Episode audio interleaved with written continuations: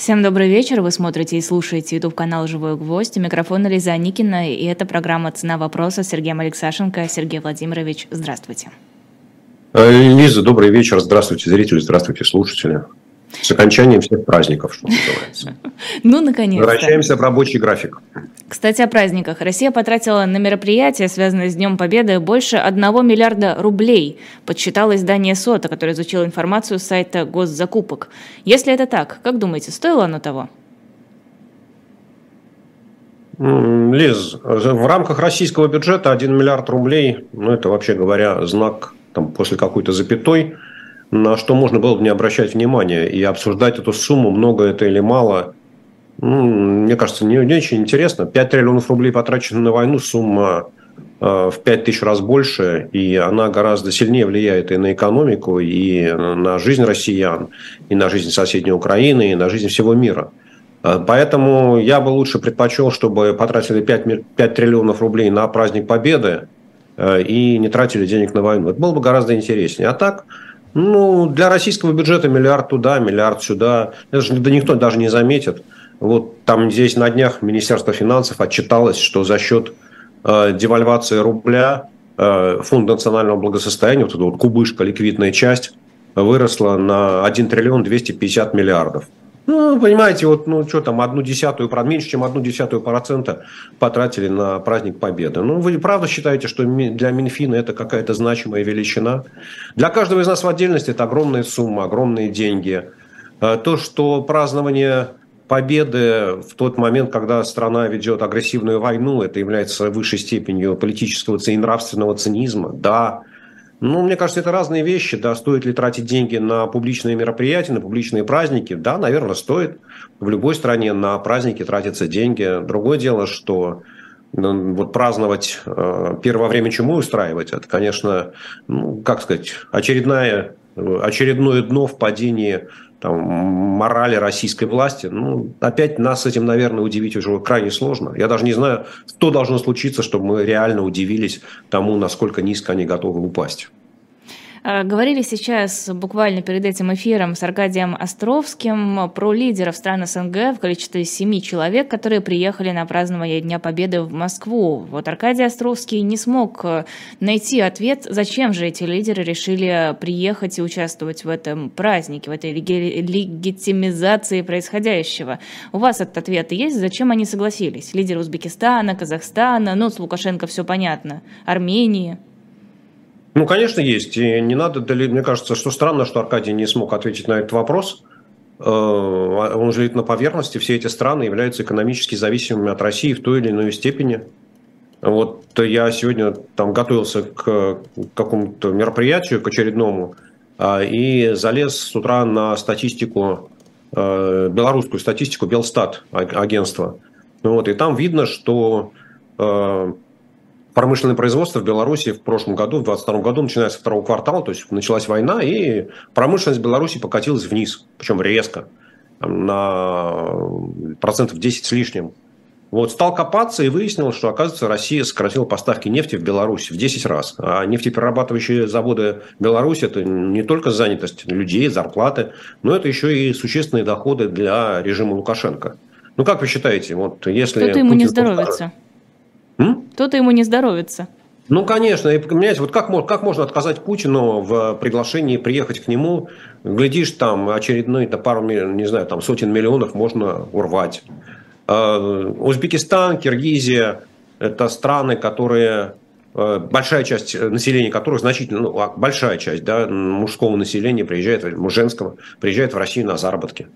А, и ведь российские власти в любой момент могут перекрыть эту возможность э, да, ударить по экономике этих стран. Э, Казахстан, ну, мы видели, что президент Акаев там, год назад, да, уже чуть больше, почти полтора года назад, понимает, что вот реально его защитой в случае политических потрясений в стране которые не исключено, что могут повториться, да, это клановое, клановое государство, оно ведь то, там только кажется, что оно прочное, когда один из кланов стоит у власти. На самом деле эти кланы могут бороться бесконечно долго. И для него Владимир Путин представляет собой вот такую политическую защиту. Все экономические интересы Казахстана – это Европа и Китай, Турция – А политическая защита, понятно, что ни Турция со своей мощной армией, ни Евросоюз, у которого армии нет, ни Китай, у которого огромная армия, ну, они не пойдут защищать Казахстан в разборе э, казахских кланов. И поэтому, конечно, опять он понимает, что с таким соседом э, лучше дружить. Он всегда может прийти тебе на помощь в том вопросе, который для тебя является значимым. Но бунтовал же Такаев, бунтовал. Что ж он сдал назад? Да, почему, почему он сдал? Он ничего не сдал. Он, мне кажется, что э, у президента Казахстана очень талантливо получается удовлетворять те требования Путина, которые для Путина являются важными. То есть ритуал. Для Путина он же человек ритуалов. Он человек э, фотографии, человек в каком-то степени медиапространства. И там первый международный визит президента Казахстана после своего очередного избрания совершил в Москву. Ну, ура! Все закричали ура, радостно, да? Он показал, какая страна для него является важнейшей. Что правда. Да, без какой-либо иронии я об этом говорю. То есть я очень хорошо принимаю президента Казахстана, да, и там, с одной стороны, там всегда можно обратиться к Путину за поддержкой, а с другой стороны, ведь Путин же может оказать поддержку и другому клану, да, если ты будешь сильно артачиться и не будешь к нему приезжать на праздники или приезжать в Кремль и улыбаться и встречаться. Вот. Но с другой стороны, дружба дружбы, табачок врозь. Э, и когда речь заходит о санкциях, когда есть угроза попасть под э, э, давление со стороны Запада, президент Такаев также откровенно, не скрывая, я думаю, что он Путину говорит это во время личных встреч, говорит, вы знаете, мы этого делать не будем. Потому-то, потому-то и потому-то. А вот. И вот э, глядя на там, опять, мы все, все очень часто, к сожалению, приходится залезать в голову Владимира Путина как такой, как патологоанатому. Но мне кажется, что Владимир Путин уважает таких последовательных и четких, ну, здесь даже Пацанов? не оппонентов, да, партнеров, в данном случае партнеров. Да, вот, наверное, для Такаева лучший термин – это партнер. Да, сосед, вот, у которого есть четкая, внятная позиция, которая не пытается юлить, который не пытается ее скрывать, как Лукашенко, да, который не пытается там здесь в Москве говорить одно, в Алмате говорить другое, в Вашингтоне или в Брюсселе говорить третье. Нет, он везде говорит одно и то же. Э, и это понятная позиция. Путин ее понимает. Да, и для него такой партнер по диалогу, он, ну, в общем, вызывает уважение, и он к нему относится соответствующим образом. Да. Я не думаю, что всерьез там, у, у Путина к Такаеву есть какие-то претензии. Да?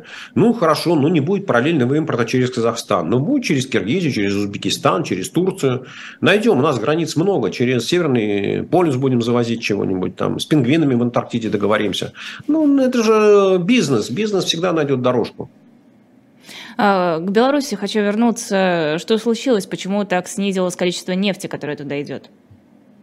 Ну, мне кажется, что опять своя рубашка ближе к телу, а, и э, Путин понимает, и там его правительство хорошо понимает, что э, отдавая нефть на переработку в Беларусь, вы не очень хорошо понимаете, во-первых, сколько денег на этом зарабатывает э, Беларусь, во-вторых, Беларусь очень долгое время продавала нефтепродукты в Украину, да, что в условиях войны, которую ведет Кремль, тоже, наверное, не совсем понятно и не совсем приятно. Вот. А в-третьих, э, не надо забывать, что загрузка нефтеперерабатывающих заводов – это рабочие места, это зарплаты. Э, и точно так же, как э, Китай, китайские компании не хотят поставлять в Россию машины комплекта, чтобы здесь собирали. Они хотят поставлять готовые машины, чтобы рабочие места, чтобы зарплаты, чтобы налоги платились по месту производства. Соответственно, если можно переработать нефть внутри России и продать ее туда же, куда продают в Беларуси нефтепродукты, ну, почему нужно отдавать э, вот, зарплаты рабочим? Тем более, что, в общем, э, кризис, ситуация непростая, да, если, там, э, безработица местами набегает. Да. Опять, если остановить нефтеперерабатывающие заводы, то будут портиться отношения с, Россий, с крупными российскими нефтяными компаниями, которые в значительной степени принадлежат государству. Ну, опять возникают какие-то трения. Поэтому вот своя рубашка ближе к телу очень хороший принцип для проведения такой политики. А с Лукашенко, ну, проще в конце концов ему просто денег дать. Да. В конце концов, ему же и, и, и так сойдет, правда. Он, он же человек не гордый. Хотите нефтью, хотите борзыми щенками, хотите долларами, хотите юанями или даже золотом. Рупиями. Да, на рупии согласимся, на что угодно. В этом самом отдайте деньги, а дальше я разберусь, что с ними делать. Насколько я поняла, из-за этого производство белорусскому действительно очень неприятненько. Сильно неприятно. Э, сильно неприятно. Мы просто видим по статистике, там, еще более, кстати, еще более куцая статистика у белорусского ведомства. То есть он начал ее там, секретить. Э, вот по нефтепереработке еще в 2021 году начали секретить. До того, как это стало мейнстримом. ну, до того, как это стало мейнстримом в России, а с а, апреля 2022 года даже внутри промышленности, а внутри обрабатывающей промышленности по структуре не дают темпов роста. Ну, то есть вот Россия еще до этого далеко-далеко и далеко. То есть Лукашенко в этом отношении, в засекречивании статистики, впереди планеты всей, я понимаю, с кого Кремль, Кремлю э, брать пример. Вот, но когда там, обрабатывающая промышленность падает больше, чем на 10% э, ну, в течение года. Ну, в общем говоря, это такой серьезный кризис, да, тем более, что опять страна не, не шибко процветающая. Понятно, что э, там, положение любого диктатора, э, любого авторитарного лидера зависит от того, насколько он готов населению давать достаточные доходы, да, чтобы оно жило и не сильно бунтовало. А вот можете объяснить, э, нефтегазовые доходы российского бюджета за январь-апрель сократились на 52%, сообщает Минфин. Он, правда, добавляет, что месячная динамика постепенно стабилизируется, но а, пока не об этом. Почему бы не продавать нефть в Беларусь? Это же увеличение нефтегазовых доходов, это же хорошо. Ну, смотрите, да, давайте сначала, почему нефть упала, там нефтегазовые доходы упали на 52%, это тема гораздо более интересная. А, потому что не надо забывать, что февраль-март прошлого года, особенно март, это время, когда нефть стоила выше 100 долларов за баррель, а, а курс доллара был там ближе к 90, даже официальный курс.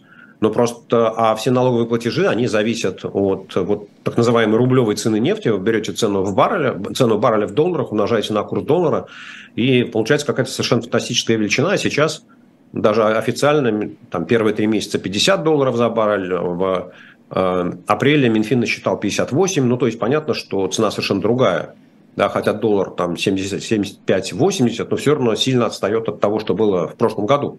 Поэтому там, удивляться тому, что по сравнению с прошлым годом нефтегазовые доходы упали, ну, мне кажется, что просто не имеет смысла. Ну, упали, упали. Дальше могут и вырасти, а могут еще больше снизиться. И вообще прошлый год с точки зрения нефтегазовых доходов он был таким рекордным для российского бюджета.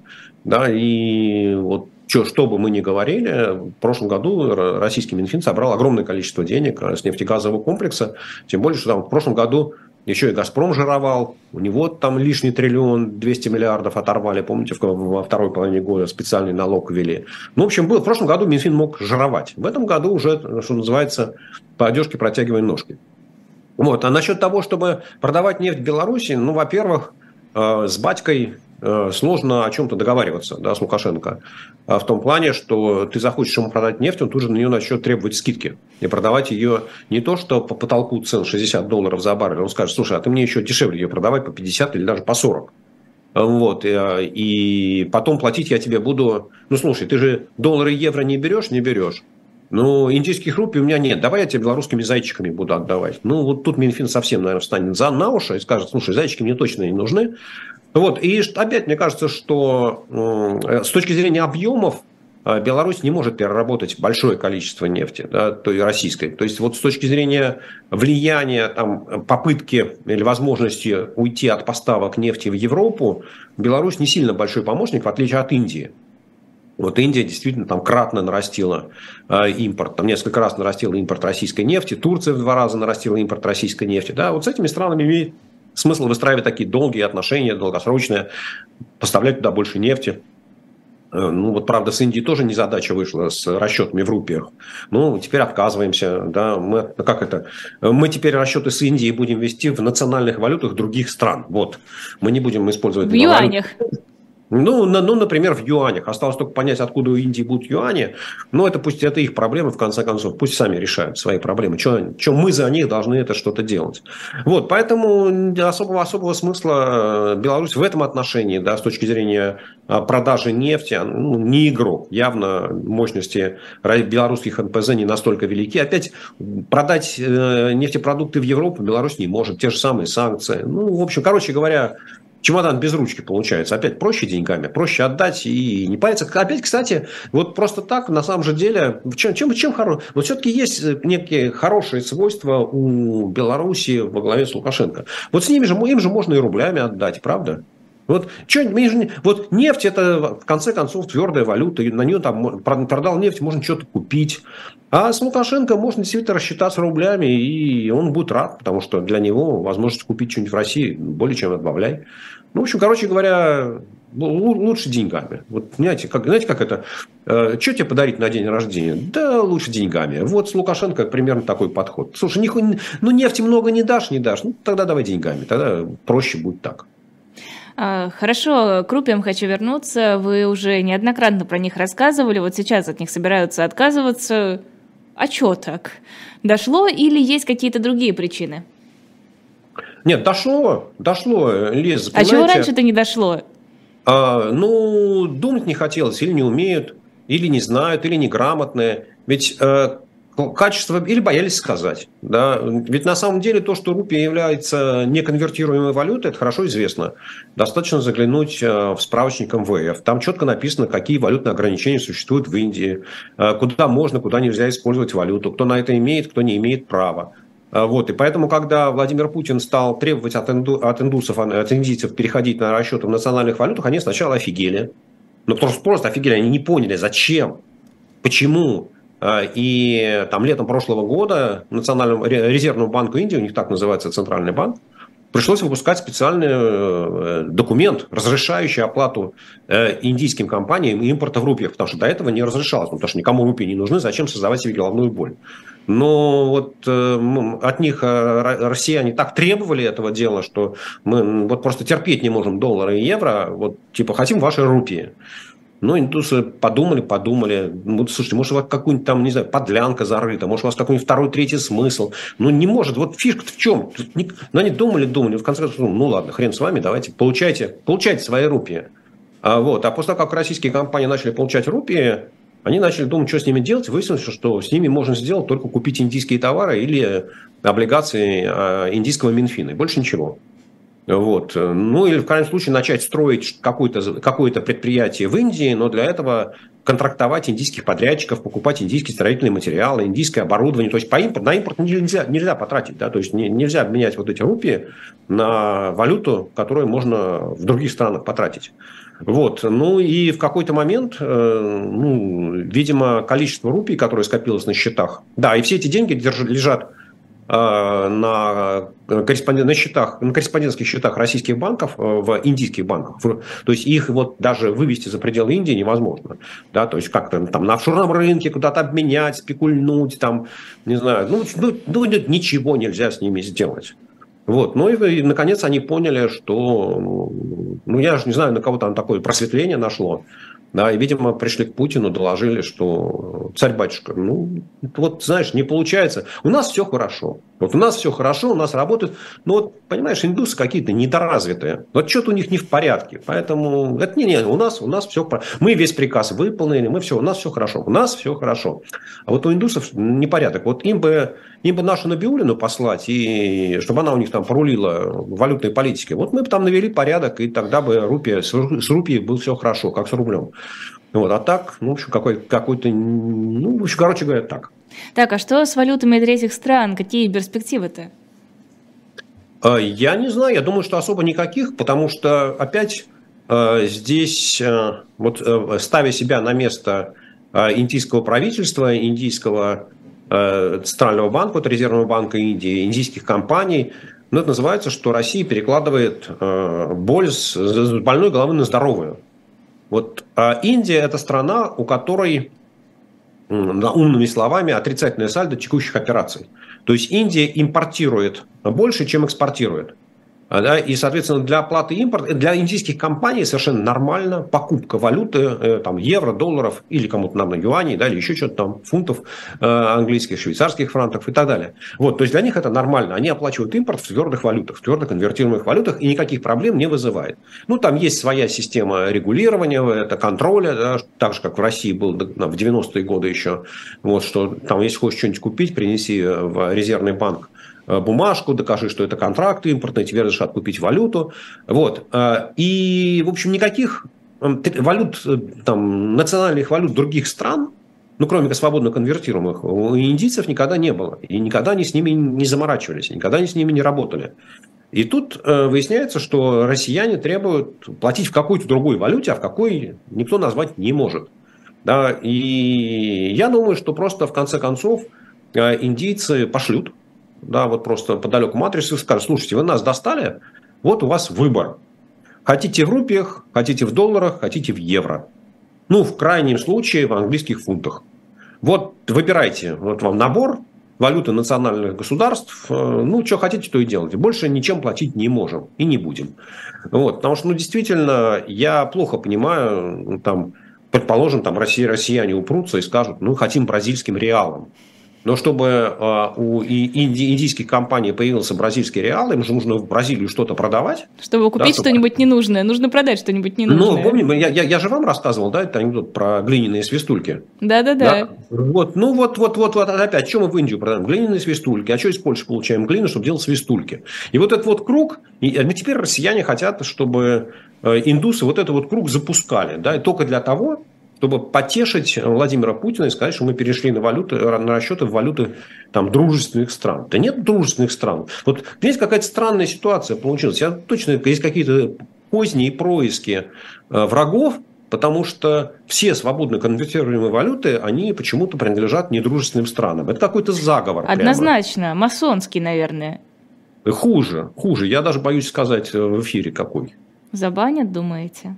Да, да. Я ну, не хочу создавать вам проблемы, вы же в Москве все-таки.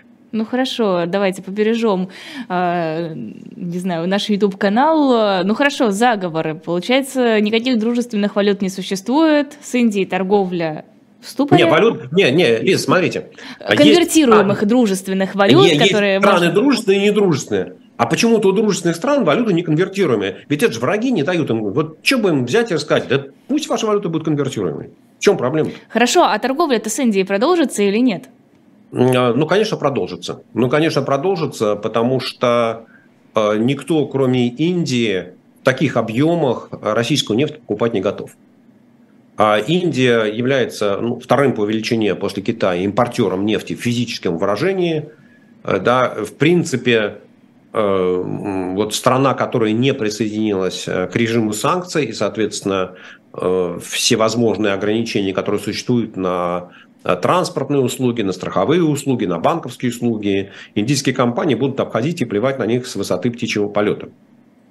Вот. У, э, у Индии существует большое количество, большие объемы нефтеперерабатывающих мощностей, при том, что Индия является импортером нефти, она является крупным экспортером нефтепродуктов, да, то есть она, э, страна перерабатывает нефть и продает нефтепродукты.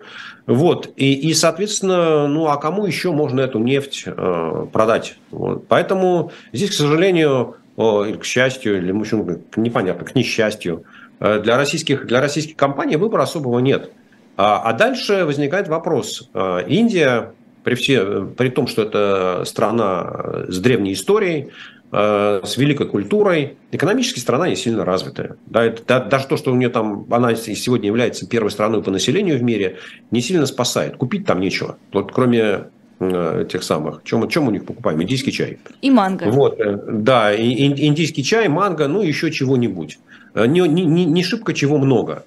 Вот, а, и получается, что им то, что российские компании, россияне, ну, в целом российская экономика может купить в Индии, Э, в десяток раз, там, в 10, в 15 раз меньше, э, чем стоит та нефть, которую Индия готова России покупать. Опять, поскольку, поскольку России деть некуда нефть, вот, ну, или скважины закрывать, да, вот, цементировать, и все, тогда точно катастрофа. Вот, или продавать в Индию нефть, а дальше думать, что с этим делать.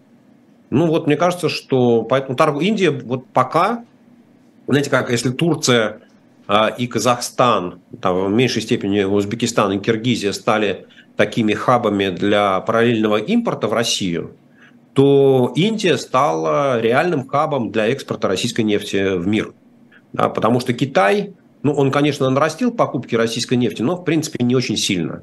Основные поставки российской нефти в Китай идут либо вот по э, нефтепроводу имени Михаила Ходорковского, который присвоил себе Сечин э, вместе с ЮКОСом, или э, с сахалинских месторождений, ну, там короткое транспортное плечо, понятно, что, э, в общем, это же и, и до санкций, и после санкций никак не связано. А вот то, чтобы морем из там, Новороссийска или из портов Балтийского моря, вот здесь Китай не очень много. Там, я сейчас цифру точно боюсь вам сказать, но, в принципе, прирост потребления покупок российской нефти, он оказался не таким большим.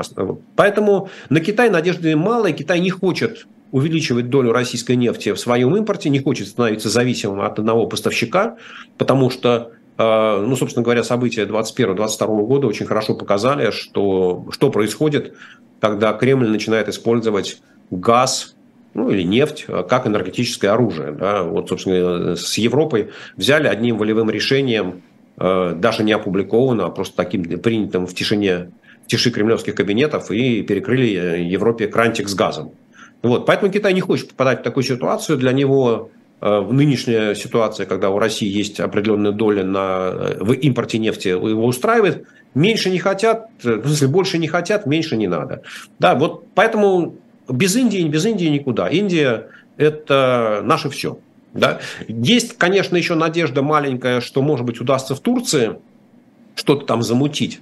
Но пока здесь еще президентские выборы не, не кстати подвернулись, да, и там, в общем, не очень понятно, что будет с нашим другом Эрдоганом. Вот, короче говоря, вот без Индии, без Индии российская нефтянка никуда не денется, да, то есть это вот э, наше все точно совершенно. Причем э, мне будет очень интересно смотреть, что происходит в первом квартале этого года. Ну, статистика произошло, потому что пока статистики еще я не видел, да, в, в, четвертом квартале прошлого года, несмотря на то, что э, уже в декабре было введено эмбарго на покупку российской нефти странами Евросоюза, э, в целом за четвертый квартал э, Евросоюз купил по-моему, 23% всей российской экспортной нефти. Да? Ну, то есть, ну, там были вот эти два месяца, октябрь-ноябрь, когда никаких ограничений не было. Но вот, соответственно, будет очень интересно смотреть. Я думаю, что в первом квартале доля Индии еще больше выросла. Поэтому а Индия без них не... мы никуда. А Индия это не боится попасть в зависимость от, российского, от российской нефти? Индия не боится, потому что Индия на этом сильно зарабатывает. Да, являясь страной нетто-экспортером нефтепродуктов, ну, Индия э, покупает, э, во-первых, может заменить покупки там, нефти с Ближнего Востока российской нефтью, тем более, что она дешевле. Зачем платить за нефть с Ближнего Востока, там, поскольку сейчас там 78 долларов за баррель, когда можно купить российскую за 58? Вот уже заработали 20 долларов, а потом э, вы продали эти нефтепродукты э, тем потребителям, которые раньше их покупали у российских компаний, э, и еще раз заработали. Ну, то есть вот, а оплатите российским компаниям в индийских рупиях, которые потратить нельзя. Ну, слушайте, Индия, Индия в шоколаде. Вот э, Индия является главным бенефициаром э, вот всей этой э, нефтяной политики стран Запада и мудрого руководства со стороны Кремля. Вот больше, чем Индия, от режима нефтяных санкций не выиграл никто. Это программа «Цена вопроса» с Сергеем Алексашенко. Перерыв на рекламу, традиционный в середине нашего часа. Книжка, которая у нас на повестке дня, это «Деньги России. История платежных средств от шкурок и слитков до копеек и рублей». А, более подробную аннотацию можно почитать на shop.diletant.media, как и посмотреть другие книжки, журналы, комиксы. Кстати, готовится следующий комикс уже вот-вот, он идет в печати совсем скоро, а, где-то летом, наверное, появится уже в продаже будут спасать принцев Тауэра. А, я туда уже написала статью, надеюсь, мне ее, конечно, не завернут, но не скажут, что это какой-то полный кошмар. Ну, в общем, ждите, а пока покупайте то, что еще осталось от предыдущих номеров, предыдущих комиксов. И если готовы нас поддержать не покупкой книг, а как-то еще, можете перевести нам деньги по QR-кодам или по ссылкам под видео. Там есть и для российских банков, и для зарубежных банков, и для регулярной подписки на Бусти. Продолжаем эфир программы «Цена вопроса» с Сергеем Алексашенко. Эфир веду я, Лиза Аникина. Говорили про рупии, говорили про нефть, и сейчас у меня была на уме какая-то тема, которую я моментально э, забыла, но она была интересная. США. США на пороге первого в своей истории дефолта, прочитала я сегодня. Можете, пожалуйста, объяснить, что это означает? Эм, как вам это сказать?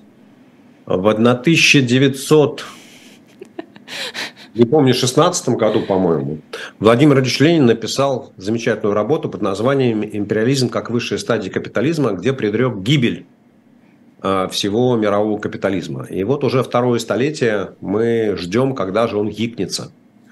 А, и э, в мире появилось, ну, э, как это, учение Маркса всесильно, потому что оно верно, это же относится и к учению Ленина, а, ни того, ни другого уже давно нет в живых – и попытка построить государство на их экономических идеях обернулась неудачей, таким крахом историческим.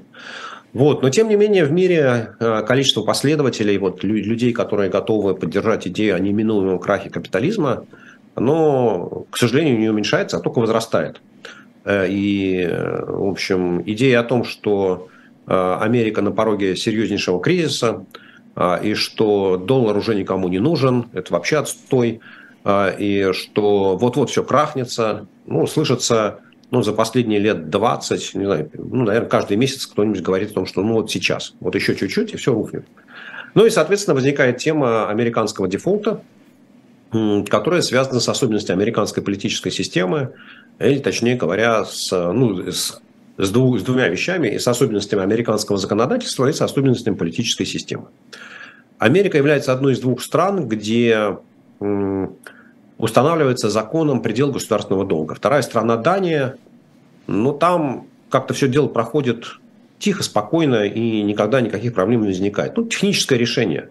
Ведь в конце концов, э, когда э, парламент страны принимает государственный бюджет, если, страна, если там есть дефицит, да, то дальше это, ну, по большому счету, политика управления государственным долгом со стороны Министерства финансов, какие ценные бумаги выпустить в национальной валюте или там, в э, конвертируемых валютах, в иностранных валютах, долларах евро, на какие сроки, под какие проценты, все зависит от конъюнктуры. Ну и от этого зависит, там, с какой скоростью будет расти государственный долг. Вот. Э, и по большому счету, э, вот для меня наличие такого законодательного барьера который не позволяет Министерству финансов занимать деньги в тот момент, когда нужно исполнять бюджет, где заложен дефицит, но это является некий такой, ну, я бы сказал так, атовизмом, а если не сказать э, более грубое слово, абсурдом. Вот. Но американцы к этому привыкли, американцы с этим живут, а, и а, американцы, э, в Америке это стало таким инструментом а, политической борьбы. В Америке, как известно, двухпартийная система, а, и идеологические различия в части экономики между республиканцами и демократами, они слишком сильны. А, демократы считают, что государство должно проявлять больше заботы о своих гражданах, соответственно, нужно больше собирать налогов и больше тратить. А республиканцы утверждают, что американское государство возникло на частной инициативе, на свободе предпринимательства, на том, что государство не вмешивается в личную и там, местную жизнь, и что чем меньше государство собирает налоги, чем меньше оно тратит денег, тем лучше. А поскольку, поскольку партии время от времени меняются у власти, то, соответственно, то одно, то другое решение вступает в силу, то одна, ну, знаете, как колебался вместе с линией партии. Вот американский госдолг, он колеблется вместе с линией партии. Туда-сюда, туда-сюда.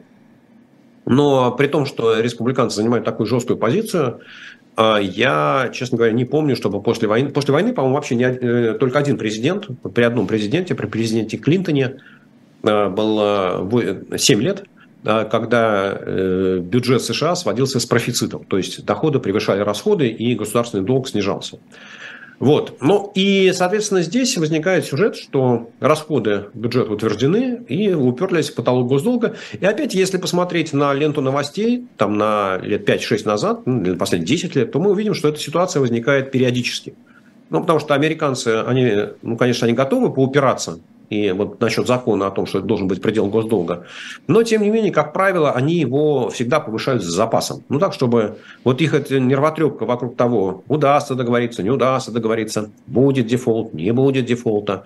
Но она их выводит все-таки из равновесия, и они говорят, ну, ладно, хорошо, давайте договоримся о том, что мы там, 3-4 года живем или 2 года живем без этой проблемы. И повышают потолок и живут спокойно до тех пор, пока не упрутся в него снова. И вот э, э, упирание в этот потолок э, является, как бы сказать, ну, встроенным механизмом решения ну, накапливающихся бюджетных проблем. Да, потому что, в принципе, конечно, темп просто американского госдолга, он достаточно тревожно высокий. Он только последний вот год он обесценился за счет высокой инфляции, но, в принципе, растет достаточно быстро. Эксперты независимые говорят, что там и система социального обеспечения, и медицинского обеспечения э, вот, для пенсионеров, они уже исчерпали свои ресурсы, и что грозит серьезная катастрофа, ну, там, не знаю, через 7, 8, 10-10 лет. Э, вот. И что нужно каким-то образом поджимать расходы. И, соответственно, вот эти вот переговоры, э, ситуация, когда упираются в потолок госдолга, является возможностью для обеих партий достичь какого-то согласия и сократить какие-то расходные программы. Или Э, или одна из партий э, сдается и считает, что ну все, мы проиграли, у нас нет аргументов, и нам это невыгодно. В 2011, по-моему, году, 2012, сейчас точно не помню, э, при президенте Обаме была такая же ситуация – а, и тогда а, ему удалось добиться, вот, э, а, да, принимать решение нужно большинство в Палате представителей и 60% в Сенате. Ну, то есть в Палате представителей еще партия может контролировать большинство, а 60% в Сенате, 60 голосов в Сенате, такого давно уже не было, соответственно, нужно заручаться поддержкой другой партии. И тогда при президенте Обаме решение было, что увеличиваем предел госдолга, но за это замораживаются расходы на то, что называется, как это, болото, да, Трамп назвал его болотом. Короче, на, на американскую бюрократию по многим э, статьям расходов э, э, объемы были заморожены. То есть не увеличилось финансирование государственных структур. Это привело к огромным проблемам во всех американских организациях. То есть стали выстраиваться везде, где только можно дикие очереди. Там люди не могли нанимать людей, не могли повышать зарплату. Но тем не менее, вот такая, знаете, как договорились, договорились. Да, и там, соответственно, несколько лет американский бюджет как бы вот так поджимался за этот счет. А, соответственно, э, сейчас, э, да, и самое важное, да, о чем никогда не надо забывать, э, что Америка – это страна с очень коротким избирательным циклом. А, то есть в Америке каждые два года проходят выборы в парламент, когда вся, весь состав Палаты представителей нижний и одна треть Сената переизбираются. Но это означает, что каждые два года состав вот парламента, двух палат парламента меняется – он может сильно измениться, он может не сильно измениться. Баланс между партиями может сдвинуться, а может не сдвинуться. Но, тем не менее, вот политический цикл, он двухлетний. А, и, как правило, там первый год после выборов парламент еще работает, а второй год он точно занимается уже подготовкой к выборам. А здесь еще на наше несчастье на горизонте уже президентские выборы 2024 года, хотя до них до полтора года, но уже что называется, основные скакуны встали, это, вышли, ну, если, можно сказать, может распинаться, может разминаться уже, а может уже начали так потихонечку из стойла выбегать, так ленивой рысью. Ну, в общем, короче говоря, вот еще э, нужно э, понимать, что на кону президентский выбор 2024 года. И здесь э, демократам не повезло, они уперлись в этот потолок госдолга, и, соответственно, нужно заручаться поддержкой республиканцев – которые сказали, окей, нет вопросов, мы готовы поднять налог госдолга, но только давайте вот все те новые программы, которые президент Байден напринимал в первый, два, в первый год своего правления, когда у него было большинство, мы их сейчас порежем, покоцаем. Ну так, не то чтобы очень сильно, миллиардов на 400 в год, но, тем не менее, давайте, да, при том, что там бюджет американский там 4 с лишним триллиона.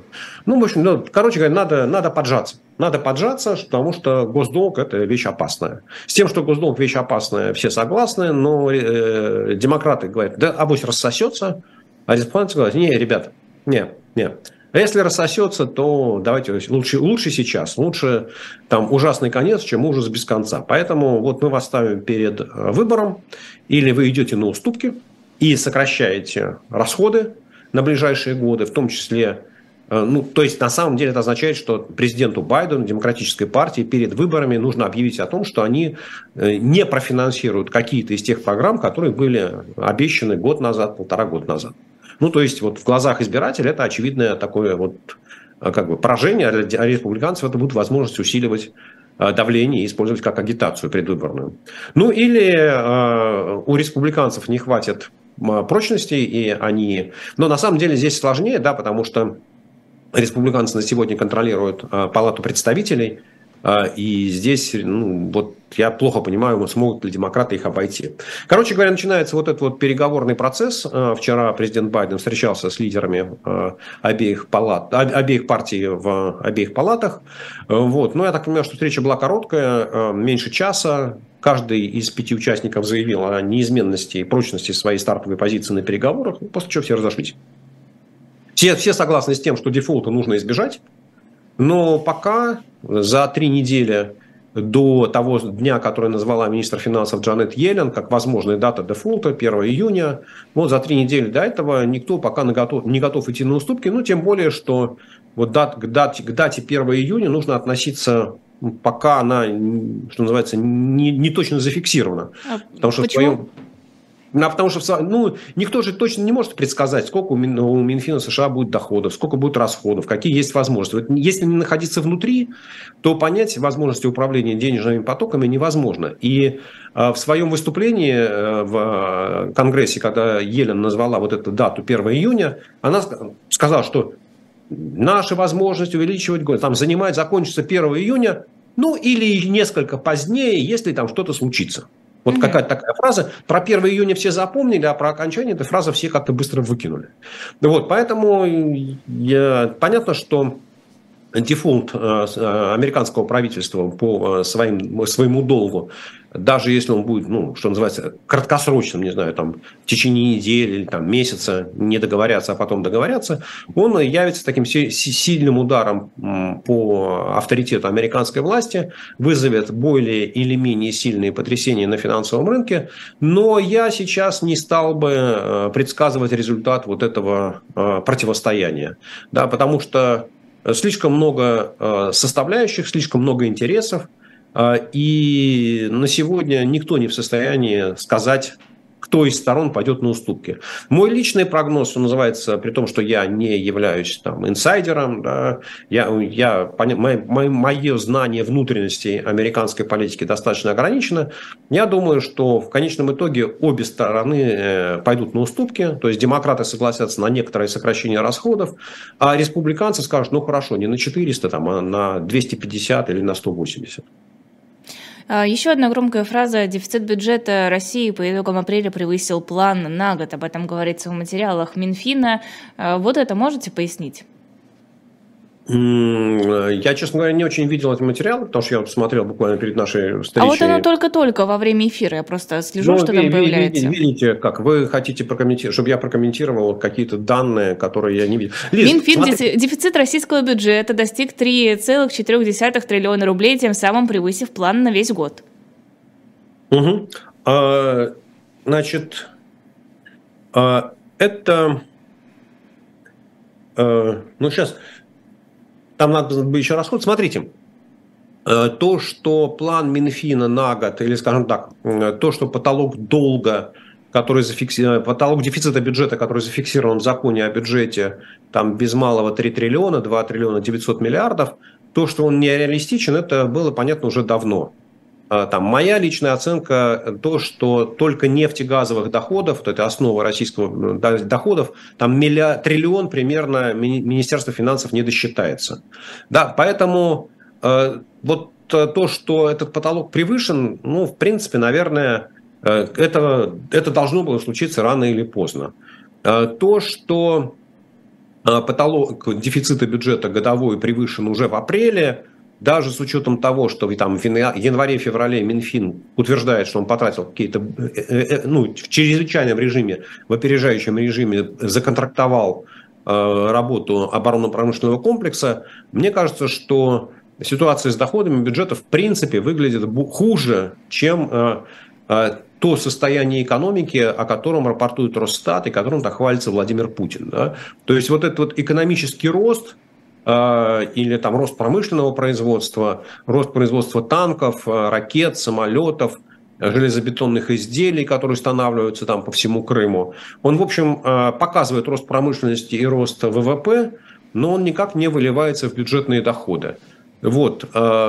Поэтому, как сказать, с одной стороны, для правительства это тревожный сигнал. Да, то есть надо посмотреть, какие публичные комментарии сделают Э, руководителя Минфина или непубличные комментарии, какие они дадут.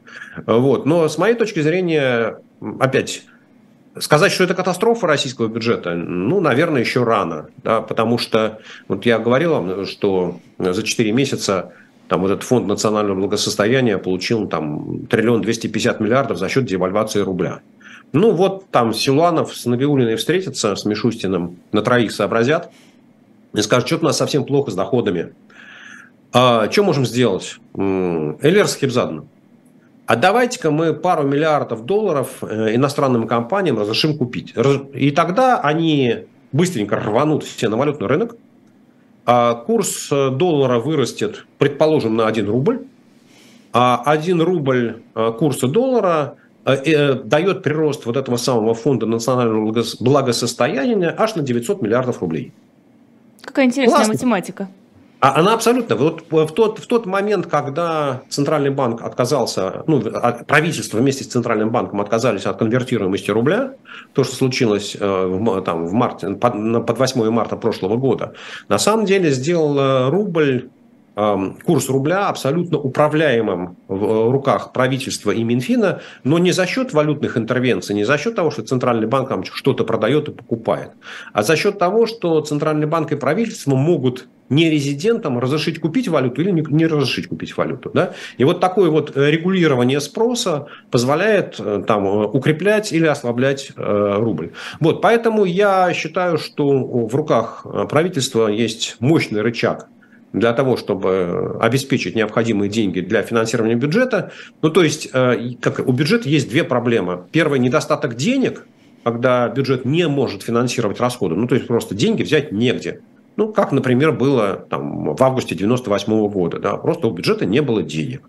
А второе, вторая проблема, она, скажем так, точнее, скорее всего, бухгалтерская, когда Минфин скажет, вы знаете, у нас там, дефицит должен был быть 3 триллиона рублей – а будет 5 триллионов рублей. Но эти 5 триллионов рублей нам нарисует Центральный банк за счет того, что у нас рубль был, там, был 70, а станет 85. Ну, в принципе, там кому-то, может, даже и неплохо от того, что он будет 85. Но за, за, самое главное, что у Минфина будут деньги.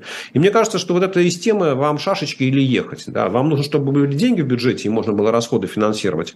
Или вас всерьез волнует, э, какого объема будет э, дефицит бюджета. Да, дефицит бюджета превышает плановые показатели. Но я пока не вижу, чтобы это серьезно как-то влияло на остальные экономические показатели. По поводу денег. Э, выяснилось, что, оказывается, суперджеты скоро не будут уже иметь возможности летать из-за того, что нечем заменять их французские двигатели.